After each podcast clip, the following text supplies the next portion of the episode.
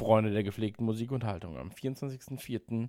erscheint das neue Album von Trivium namens What the Dead Man Say. Wir haben hier in Zusammenarbeit mit Trivium 30 Sekunden aus dem Song Catastrophist. You're a catastrophe!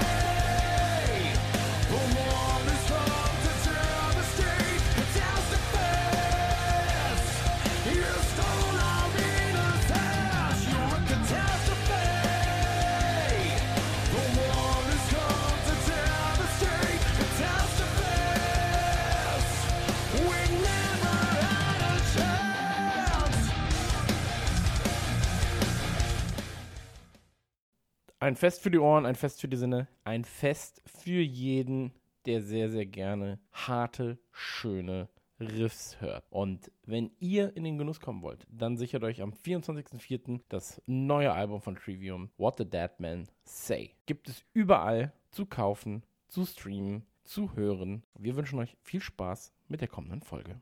Trailer Schnack den Sexy Boys. Steve. Christian. Joel. Und Chris.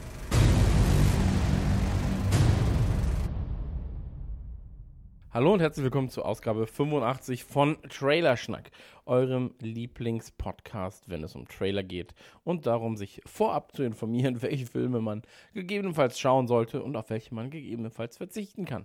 Ich bin Christian und meine drei Mitschnackerinos, Steve, Chris und Joel, sind uns heute bei dieser Folge mal wieder als Einspieler zugeschaltet. Jeder von ihnen hat einen eigenen kleinen Trailer genommen und hat ihn ja seziert, auseinandergenommen und besprochen. Und ähm, ich möchte aber mit meinem Trailer diesmal anfangen, weil ich glaube, es ist ein sehr kurzes Ding, das wir euch da um die Ohren schlagen. Es ist zumindest ein sehr, sehr kurzes Ding, das uns von Sony um die Ohren geschlagen wurde. Und zwar geht es um den Trailer zu Venom Let There Be Carnage beziehungsweise Venom 2. Und ähm, wer Venom 1 gesehen hat, der weiß, das war alles mit Hand mit, mit handgezogener Handbremse. Mit angezogener Handbremse. Ähm, es geht im Prinzip bei diesem Trailerchen, Teaserchen, im Prinzip nur animierten Schriftzug darum, dass das Ding verspätet ins Kino kommt und zwar am 25.06.2021.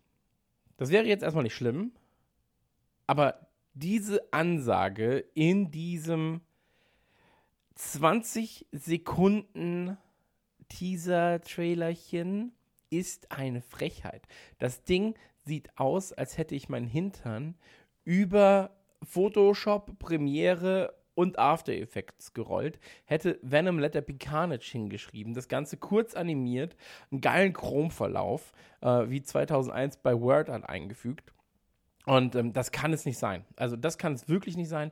Man hätte zumindest mal aus der Produktion ein Teaserchen zeigen können oder ein Trailerchen Jensens, ein, eine Szene, eine Maske, äh, Carnage, ganz scheißegal, aber so wie es da jetzt ist, ist es einfach ähm, lächerlich. Und da hilft auch der kleine Sound im Hintergrund nichts. Nichts daran ist zufriedenstellend. Ähm, das ist sehr, sehr schade, weil ich mich sehr freue. Ich mochte den ersten Teil, ähm, auch wenn er eben mit angezogener Handbremse ähm, ja, durch die Gegend gefahren ist. Sehr, sehr gerne. Er hat mir sehr viel Spaß gemacht.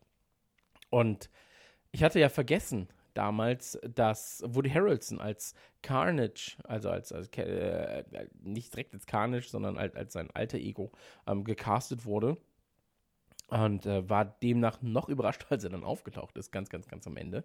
Und ich hoffe, bete, äh, meine Prayers und Believers gehen raus, ja, dass Sony versteht, dass das ein 18er-Rating sein muss. Du kannst keinen Venom-Film machen, du kannst keinen Carnage-Film machen, ohne dass es explizite Gewalt gibt. Das geht nicht so, das macht keinen Sinn. Das hat bei Venom schon stellenweise extrem gestört.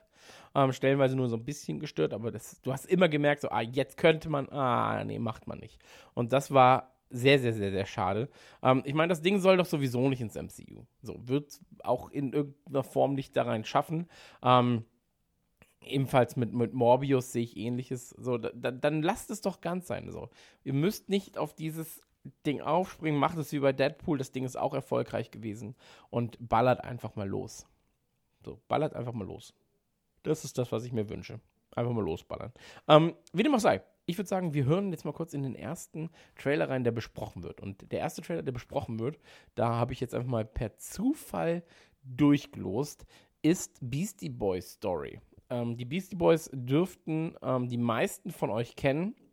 Und da gibt es jetzt Beastie Boys Story. Da erklären die Jungs quasi ihren Erfolg ähm, in einer Art Bühnenshow mit Ausschnitten.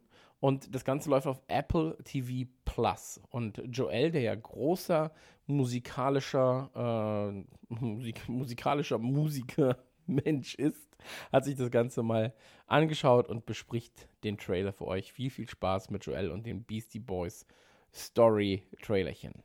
Homeoffice Jöl grüßt von zu Hause. Das heißt von zu Hause. Ich grüße von meiner Terrasse.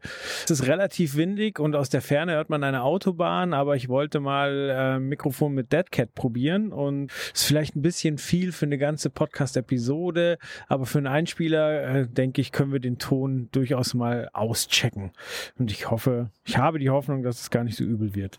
Mein Einspieler handelt diesmal von Mike D, MCA und Adrock.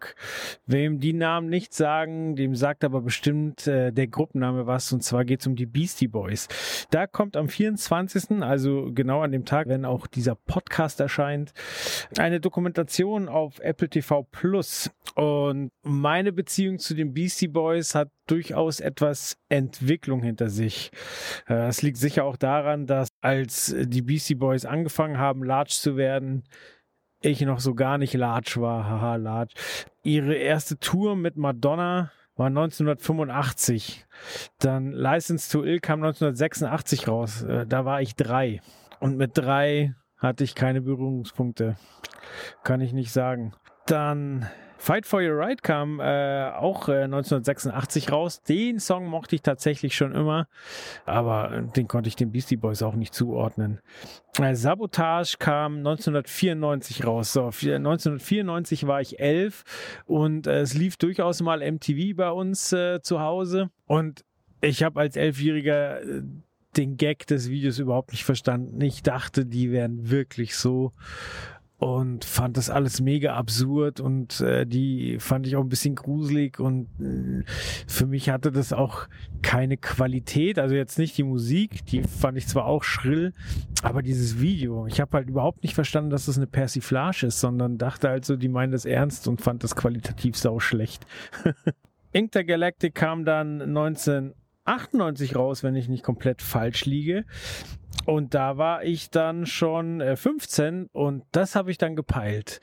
Und das Besondere an den Beastie Boys ist, äh, mal abgesehen davon, dass es weiße Rapper sind und die auch anerkannt waren, bevor Eminem irgendwie klar gemacht hat, dass auch Weiße rappen können. Die Beastie Boys sind einfach Originale.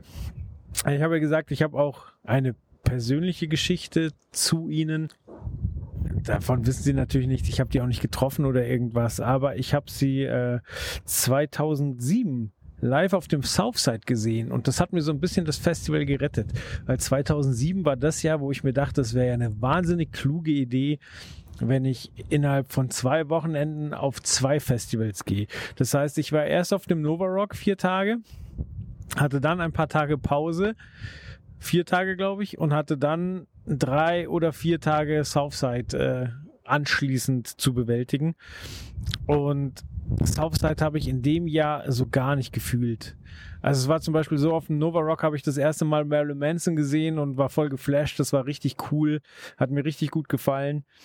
Und dann dachte ich mir, ja geil, schaust du dir in einer Woche wieder Marilyn Manson an und an dem Tag hatte Marilyn Manson überhaupt keinen Bock. Also hat das Konzert frühzeitig abgebrochen, war schlecht gelaunt, hat äh, sein Mikrofon kaputt gemacht, hat seinen Tonmann mit allem möglichen Zeug beworfen. Ähm, gut, ist auch eine tolle Erinnerung, aber war für mich jetzt kein tolles Erlebnis. Und generell bin ich hier mit dem Southside nicht so warm geworden. So das Gefühl, was man sonst bei Festivals hat, so ja, alle hören die gleiche Musik wie man selber und, und es ist so ein großes Miteinander. Das hat sich in diesem Jahr bei mir so überhaupt nicht eingestellt. Äh, das Abschlusskonzert am Sonntag war dann aber die Beastie Boys. Und da habe ich mich jetzt nicht groß drauf gefreut, aber ich habe es mir natürlich angeguckt und das hat mich richtig geflasht, weil die haben über weite Strecken des Konzerts äh, selber Instrumente gespielt, also Bass, Gitarre, Schlagzeug, ähm, haben viel Experimentelles gespielt, haben aber auch ihre Hits gespielt und das war einfach ein geiler Auftritt und du hast gesehen, da sind Typen, die sind durch Punkrock gegangen, die sind durch äh, Hip-Hop gegangen, die sind einfach Unikate, die machen ihr eigenes Ding. Ich glaube, diese Doku, die da rauskommt, die begleitet halt so ein bisschen den Weg der Beastie Boys. Und die hatten ja auch krasse We Weggefährten.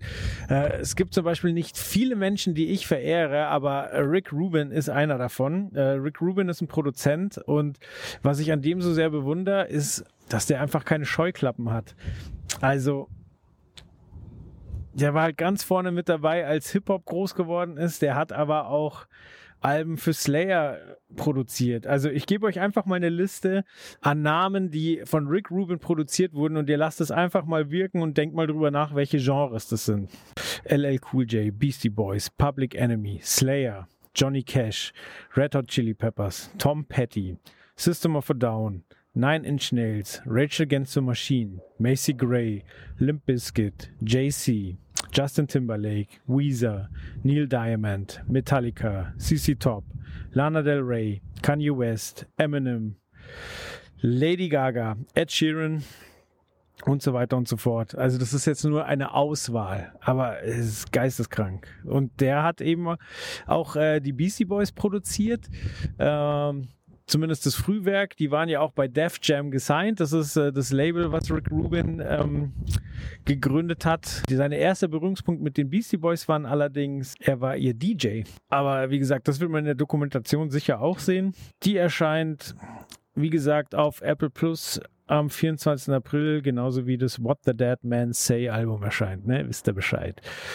Ich glaube, dass es interessant ist, einfach weil, weil die Beasties interessante Persönlichkeiten sind. Leider hat man jetzt nicht mehr die Möglichkeit, sie live zu sehen. Sie sind 2012 äh, in die Rock and Roll Hall of Fame aufgenommen worden und im selben Jahr ist MCA dann an Krebs gestorben. Zwei Jahre später wurde dann bekannt gegeben, dass äh, die Band sich quasi aufgelöst hat. Also ohne ihn wollten sie einfach nicht weitermachen. Ah, check die Beastie Boys Videos aus. Äh, die sind meistens sehr, sehr sehenswert. Genau, das soll es von mir gewesen sein. Freue mich von euch zu hören. Bleibt gesund, bleibt daheim. Zurück zu Chris. Ciao, ciao. Dankeschön, Joel. Ich habe ja gar kein Apple Plus, muss ich sagen. Also ich habe Apple TV Plus einfach nicht. Ähm, ich fand die Aufmachung und die Produktion des Trailers extrem krass. So. Ähm, ich finde es extrem schön zu sehen, dass da aus drei einfachen Jungs einfach auf einmal Weltstars wurden. Und ähm, ich finde es halt immer geil, wenn da so unfassbar viel altes Bildmaterial, also wenn so dieser Doku-Stil eingehalten wird. Ich liebe es. Ich finde es so toll, wirklich. Ähm, keine Doku, aber dennoch ein Thema, das ähm, zumindest jetzt gerade sehr aktuell ist, ist natürlich Hollywood. Ja, was macht Hollywood? Wie geht es in Hollywood voran? Und ähm, ein bisschen anderen Ansatz hat die Serie, der Film Hollywood. Ähm, da gibt es einen Trailer, einen Official Trailer. Das Ding ist drei Minuten acht lang. Ja. Und ähm, startet am 1. Mai auf Netflix. Ist mit sehr, sehr, sehr, sehr, sehr, sehr vielen Stars und Sternchen. Und es geht soweit ich das jetzt aus dem Trailer zumindest halt äh, verstanden habe, unter anderem ähm, darum, um äh, Rollen für Schwarze in Filmen, äh, eine Revolution des Films und auch ähm, der Gesellschaft, ja, die der Film quasi äh, beeinflussen kann. Aber mehr dazu verrät euch Steve in seinem wahrscheinlich wieder, und ich kenne ihn gar nicht, aber in seinem wahrscheinlich wieder 35 Minuten langen Einspieler. Ähm, deswegen an dieser Stelle jetzt einfach mal, Steve, viel, viel Spaß äh, dabei den Leuten zu erklären, worum es bei Hollywood geht. Ich finde die Bilder sehr, sehr beeindruckend. Habe es jetzt mal auch auf meine Watchlist gepackt. Und äh, der erste Mai ist ja auch nicht mehr weit. Ne? Deswegen, da werfen wir einen Blick drauf. Der Trailer geht 3 Minuten 8 und äh, Steves Einspieler wahrscheinlich 61 Minuten 94. Viel Spaß mit Steve.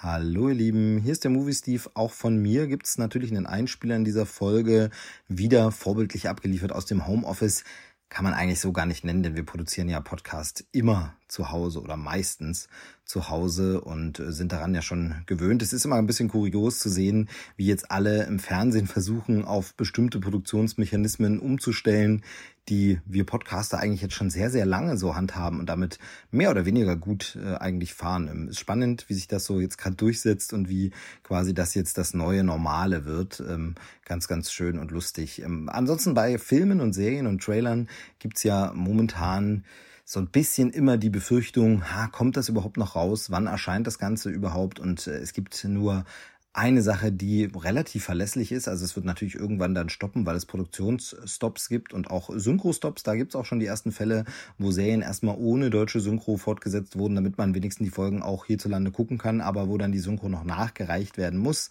weil Synchronstudios zu sind. Aber ansonsten ist es zumindest relativ sicher, dass erstmal eine ganze Zeit lang noch Futter kommt, während die Kinos zu sind.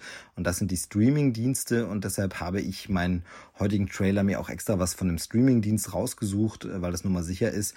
Nicht nur deshalb aber auch, sondern auch, weil ich das Thema spannend fand. Bereits seit ich das erste Teaser-Poster gesehen habe, das hat mich sofort mit der Bildsprache angesprochen, denn es heißt und geht auch darum, Hollywood. Hollywood ist eine neue Serie oder wird eine neue Serie sein. Startet am 1. Mai, also jetzt schon recht bald, auf Netflix. Bei Netflix äh, gibt es, glaube ich, auch keine Festlegung, was jetzt richtig ist. Ne? In Netflix, bei Netflix, auf Netflix. Ähm, ich glaube, ich verwende das immer mal äh, wechselhaft. Jedenfalls, da kommt Hollywood hin und Netflix hat sich da mal wieder jemanden äh, hochkarätiges äh, an die Hand geholt, rangeholt, der für sie eine Serie als Executive Producer und Autor äh, ausgearbeitet hat und er hat sich vorher auch schon einen Namen gemacht in diesen Positionen, nämlich äh, ausführender Produzent und Autor. Äh, da sind mehrere Produktionen recht recht groß bekannt. Ich nenne jetzt mal nur die wichtigsten. Das ist zum einen Glee ja, die lustige Highschool Dramedy Musical Nummer. Ich hab's gemocht bis zu einer ganzen Weile, hab's aber dann äh, irgendwann aufgehört zu schauen, irgendwie in Staffel 2 oder 3. Ähm, bis dahin fand ich's nett. Es gab auch nie einen Grund, es nicht weiter zu gucken. Es war echt immer gut, aber irgendwie habe ich dann so ein bisschen aus den Augen verloren. Muss ich mal irgendwann nochmal nachholen. Aber Glee. Und dann hat er was gemacht, ähm, was ganz, ganz, ganz, ganz äh, anders war, in eine ganz, ganz andere Richtung ging. American Horror Story ja, war dann gruselig, düster. Da habe ich mir auch nur die erste Staffel angesehen, fand die aber wirklich, wirklich stark, wirklich gut. Ich bin nicht der riesen Horror-Fan und habe dann nicht so Lust auf das Thema der zweiten Staffel gehabt. Das ist ja so eine Anthologieserie. Ähm, und die bei der dritten habe ich dann mal reingeschaut und fand das irgendwie ein bisschen blöd. Erste Staffel fand ich wirklich, wirklich stark und wahrscheinlich verpasse ich da sehr, sehr viel, was anderes noch kommt. Vielleicht hole ich auch das irgendwann mal nach. Aber American Horror Story vom selben Macher und man denkt, hey, das kann doch gar nicht sein wie Glee. Und was auch noch von ihm ist, ist zum Beispiel Eat, Pray, Love, hat er auch geschrieben. Äh, Julia Roberts Film, erinnert ihr euch vielleicht, ähm, passt auch irgendwie gar nicht in die Reihe. Ist also ein sehr, sehr wandlungsfähiger Typ. Ryan Murphy heißt er und ja, den hat sich Netflix jetzt geholt, um eine Serie über das alte Hollywood zu machen. Und ähm, ja, also der Teaser, wie gesagt, hat mich sofort angesprochen, also das Teaser-Poster jetzt erstmal nur, hatte mich angesprochen, weil ich dachte, Mensch, ja, so altes Hollywood. Und dann ist da so eine Bemerkung drin, es geht um Rewrite History. Also wir erzählen nicht einfach die Hollywood-Geschichte nach, sondern irgendwie in irgendeiner Form wird da was umerzählt, anders erzählt. Und äh, das finde ich einen spannenden Ansatz, den ja unser aller Lieblingsregisseur jetzt schon ein paar Mal gemacht hat und auch zuletzt tatsächlich im Bereich Hollywood gemacht hat. Äh, die Rede ist natürlich von Quentin Tarantino, der das äh, in mehreren Filmen jetzt gemacht hat und speziell eben bei Once Upon a Time in Hollywood genau das macht. Die Geschichte Hollywoods ein bisschen frei umschreibt. Sorry für den Spoiler, ich verrate jetzt nicht genau was, aber er schreibt die Geschichte frei um und erzählt was Neues, erzählt uns neue Charaktere, die es in dem Hollywood nicht gegeben hat, die aber auf Charaktere treffen, die es gegeben hat und zu Begebenheiten kommen, die es wirklich gegeben hat. Ähm, und das ist spannend Und es scheint so, als wenn Hollywood genau denselben Weg einschlägt. Ob die Idee erst nach dem Tarantino-Film äh, aufgekommen ist, das wage ich mal zu bezweifeln. So Serienideen liegen ja doch schon länger da. Aber vielleicht hat man danach auch einfach gesagt, okay, das Geld machen wir locker, denn das hat da gut funktioniert. Keine Ahnung, ich weiß es nicht. Weiß auch nicht, inwieweit Ryan Murphy sowas nötig hat, damit sowas zu pitchen, dass er da hinstellt, äh, sich bei Netflix und sagt von wegen, das wird so ähnlich wie das Tarantino, glaube ich eigentlich nicht, sondern einfach so, dass es ganz spannend ist. Und er erzählt eben die goldene Ära Hollywoods äh, nochmal nach, aber mit anderen Charakteren, die es nicht gegeben hat und mit Entwicklungen, die es nicht gegeben hat. Das äh, fand ich spannend und jetzt gab's den ersten Trailer, der relativ lang auch war und relativ viel von der Serie schon zeigt, ähm, der vor allem uns zeigt, dass es frische Gesichter sind, gar nicht so viele bekannte Darsteller. Also es gibt ein paar, die man schon mal irgendwo gesehen hat. Samara Weaving zum Beispiel, die kennen wir aus äh, Ready or Not zuletzt. Da hat sie das ja wirklich sehr, sehr gut gemacht. Ähm, wird immer so ein bisschen als ja die kleine Margot Robbie gesehen. Vielleicht äh, kann sie sich davon noch freistrampeln, aber war da jedenfalls ganz gut. Die wird hier dabei sein. Oder äh, wen man noch kennt, ist Dylan McDermott zum Beispiel, kennt man, ähm, sieht man immer wieder gern Jahren, hat mit Ryan Murphy auch schon zusammengearbeitet. Also da gibt's ein, zwei Gesichter, die man nicht gar nicht kennt, aber es ist jetzt kein Megastar dabei, es ist kein Star-Vehikel, sondern das sind neue, unverbrauchte Gesichter und das äh, passt auch, das funktioniert auch, glaube ich, dann ganz gut. Mich hat der Trailer jetzt nicht äh, am Anfang so umgeblasen, wie ich das gehofft hatte, nach dem Poster, wo ich so dachte, wow, allein diese Stimmung, die da schon rüberkommt, da habe ich Bock drauf, sondern es war jetzt schon sehr viel erstmal reden, Text und reinkommen und so und es ist noch nicht so en Detail, wenn man sich jetzt vorher nicht damit auskennt, äh, so ersichtlich, wo genau es denn jetzt diese Abweichung von der echten Hollywood-Geschichte geben wird. Also wo genau wird man sich jetzt dafür entscheiden, da die äh, Geschichte umzuschreiben, umzudeuten, anders zu interpretieren. Aber muss ich sagen, das war tatsächlich bei Once Upon a Time in Hollywood ja ähnlich. Äh, da musste man sich schon auskennen und bestimmte Dinge wissen. Und wer das nicht weiß und einen Film guckt, versteht bei manchen Dingen vielleicht gar nicht, was da überhaupt anders ist. Und mir hat das wahnsinnig Spaß gemacht bei Once Upon a Time in Hollywood, mir wahnsinnig viel Sekundärstoff dazu, äh, ja gar nicht so viel durchzulesen, sondern zu hören. Ich habe sehr, sehr viel Podcasts dazu gehört, unter anderem ähm, stundenlange Sendungen mit Tarantino, der dann eben darüber erzählt hat, was da so äh, besprochen wird, worauf was anspielt, was wer sein soll und so.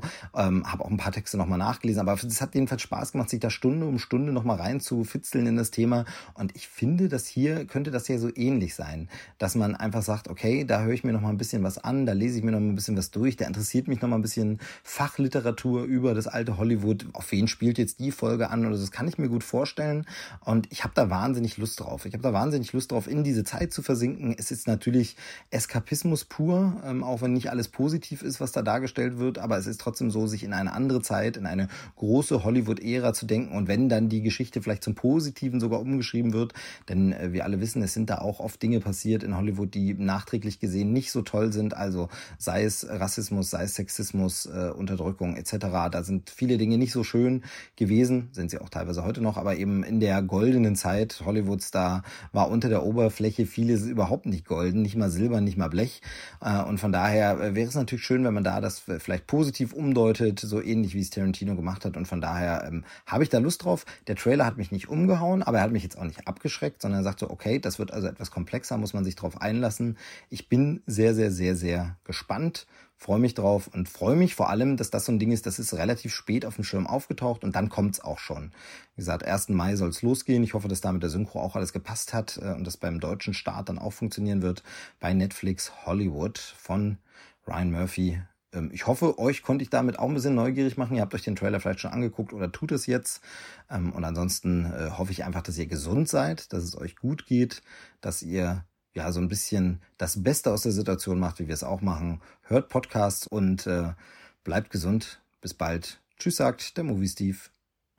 Zu guter Letzt kommen wir zu einem Trailer, beziehungsweise zu einem äh, Thema, das unfassbar groß ist. 2001 kam Animal Crossing raus, 2020 kam Animal Crossing New Horizons raus und äh, New Horizons ist das bestverkaufte digitale, also digital bestverkaufte, so muss es sein, digital bestverkaufte Videospiel aller Zeiten.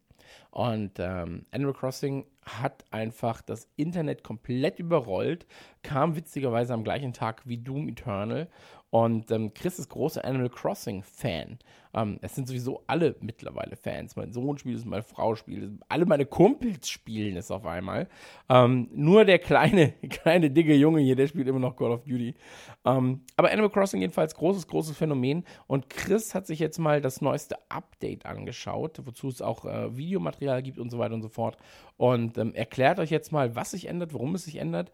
Und ähm, vielleicht erklärt er sogar, warum man Animal Crossing spielen sollte und was ihn daran so fasziniert. Ähm, ach, ich weiß auch nicht, ich kauf's jetzt einfach. So, los geht's mit Animal Crossing. Chris, viel Spaß. Einen wunderschönen guten Tag. Ich bin der Chris. Und mein Einspieler heute geht, es tut mir leid, wieder um ein Videospiel. Und zwar, äh, na, ich will nicht lügen, ich tue mich momentan schwer, Trailer zu finden zu Filmen und Serien, die mich wirklich von Grund auf begeistern. Und ähm, so ein bisschen was hebt man sich ja dann auch immer für die, für die große Folge auf, wo wir zu viert gleichzeitig miteinander schnacken. Und da versuche ich dann immer irgendwie so, so ein bisschen nischig zu werden, wenn es um die Trailer geht, die wir hier in den Einspielerfolgen bequatschen. Auf jeden Fall, mein Trailer für heute ist ein Videospieltrailer und es ist auch kein richtiger Videospieltrailer, denn es geht einfach nur um um ein kleines Upgrade, das ein Videospiel bekommt, das uns jetzt schon sehr lange begleitet. Ähm, Animal Crossing New Horizons heißt der Titel, ist seit, äh, ich glaube ich, was Mitte März oder sowas auf so gut wie jeder Nintendo Switch auf diesem Planeten installiert.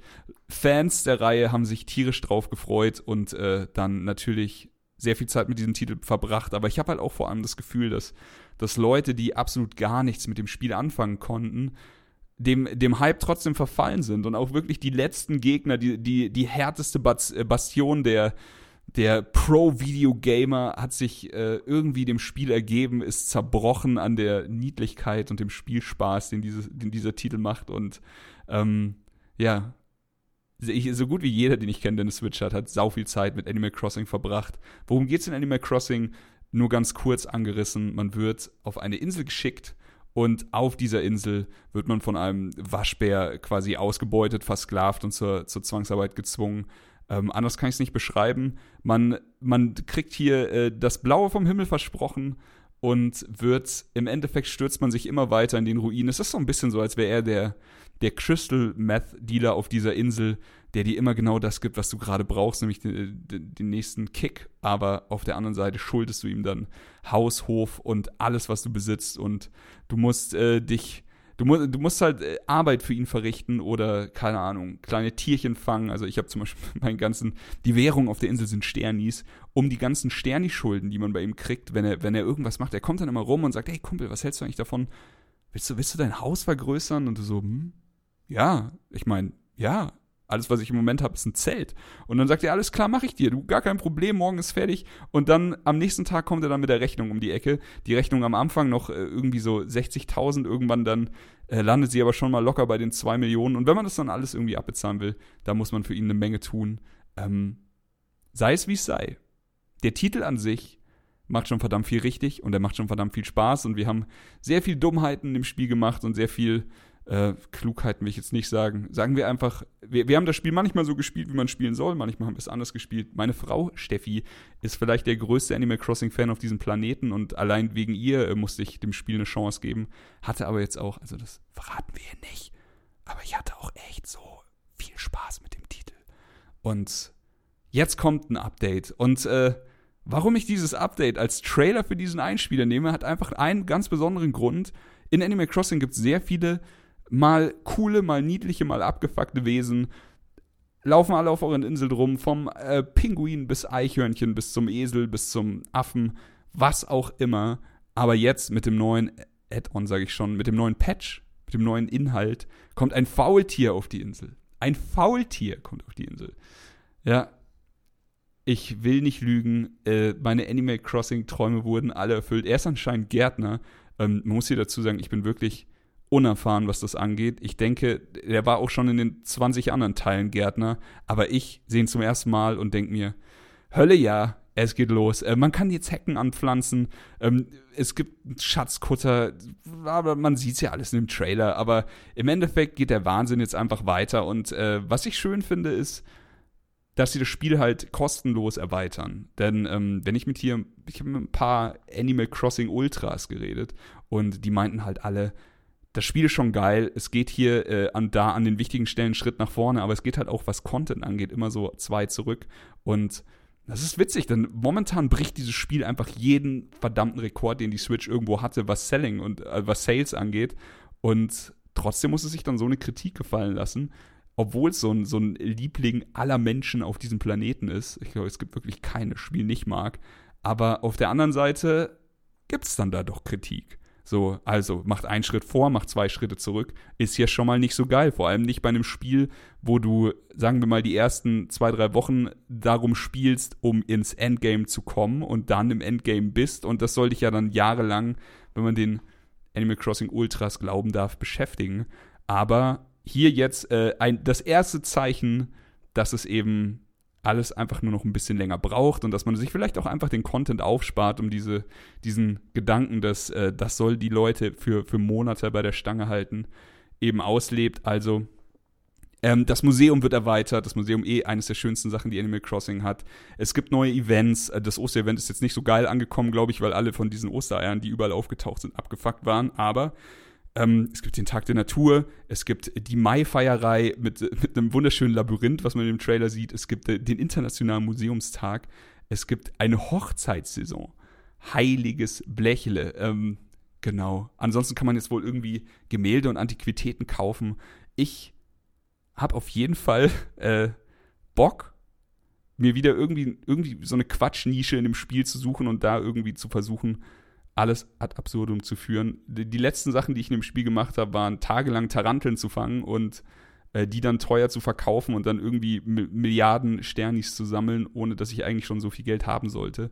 Äh, ich bin gespannt, was da die, die nächsten Events und Feiereien für mich bereithalten. Ansonsten kann ich nur jedem, der Spaß an dem Spiel hat, empfehlen, guckt euch an, was der liebe Kollege Kuro, Kumpel Kuro von Gameswelt, äh, so designt hat. Das ist halt, also ich weiß nicht, der Karl Lagerfeld, der Animal Crossing-Spieler, und äh, keine Ahnung.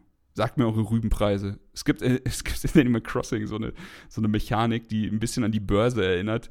Und ähm, ja, wenn man das Glück hat und äh, zum richtigen Zeitpunkt verkauft, muss man sich, glaube ich, auch nie wieder um irgendwas Finanzielles im Spiel kümmern, weil man einfach aus irgendwie, äh, keine Ahnung, drei, drei Groschen 50 äh, einfach 40 Milliarden machen kann oder sowas. Aber man braucht halt wie immer Glück und das richtige Näschen. Ähm, eine kleine Sache noch. Ich weiß nicht, ob es jetzt gehört wurde oder nicht. Ich habe heute, während ich diesen Einspieler aufnehme, eine, eine technische Raffinesse getestet, die mir äh, auch Kumpel Q heute gezeigt hat. Und zwar heißt das Ganze RTX Voice. Und RTX Voice funktioniert so, dass man es quasi zwischenschaltet, zwischen das Mikro und äh, das Aufnahmeprogramm. Es ist einfach eine App am Rechner, die man anmacht und die reduziert die Hintergrundgeräusche. Und wenn ihr, wenn alles klappt, also ich sag mal, wenn alles klappt, weil sonst nehme ich den Einspieler jetzt nochmal auf. Ähm, wenn alles klappt, dann hört ihr es nicht. Wenn also der Einspieler ganz normal klingt, dann funktioniert dieses Programm und alles ist gut. Wenn allerdings alles nicht klappt, dann, und jetzt mache ich mal kurz dieses Programm aus. Warte, es lädt. So. Dann hört ihr nämlich die ganze Zeit, dass ich während dem Reden so dumm klatsche, wie so ein blöder Idiot. Und das Witzige ist, dass dieses Programm das einfach rausfiltert. Ich mache jetzt den Filter wieder an so, jetzt ist der Filter wieder an und jetzt solltet ihr eigentlich nur noch meine Stimme hören. Ich sehe es beim Ausschlag, beim Aufnehmen eigentlich schon. Ist wirklich der Wahnsinn. Ich hatte heute auch auf Twitter schon ein Video dazu geteilt und das Ganze funktioniert mit den neuen RTX-Karten von Nvidia. Es funktioniert aber halt auch irgendwie schon mit den alten Karten ohne RTX. Da äh, muss man vielleicht ein bisschen rumschmuhen oder sowas und es geht wahrscheinlich ein bisschen mehr auf die Leistung von der Karte, aber das ist schon verflucht geil.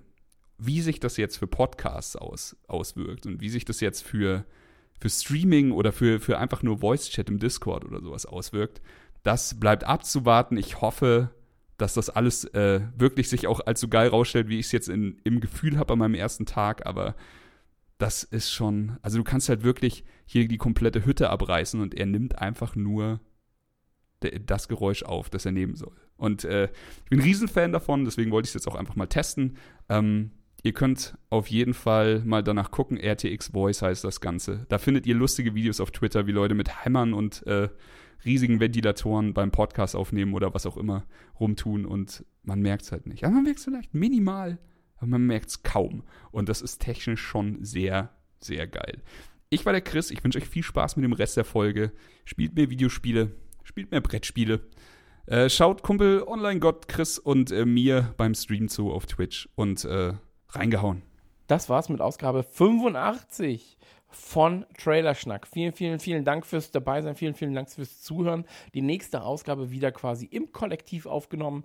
Ähm, wir schicken euch Küsschen und hoffen, ihr bleibt gesund. Ja, wir lieben euch und auf Wiederhören. Das war Trailerschnack. Bis zur nächsten Ausgabe. Das war eine Folge der Freude, eine Folge der Liebe. Und nun gibt es was auf die Ohren. Denn erneut der kleine Hinweis: Wir arbeiten in dieser Ausgabe zusammen mit Trivium. Und zwar werfen die Jungs am 24.04. ihre neue Schallplatte in den Ring. What the Dead Man Say. Am 24.04. Trivium What the Dead Man Say im Handel auf Streaming-Plattformen und Co. Wir haben jetzt nochmal 30 Sekunden aus dem Song Catastrophist und wünschen euch ganz viel Spaß. You're a catastrophe.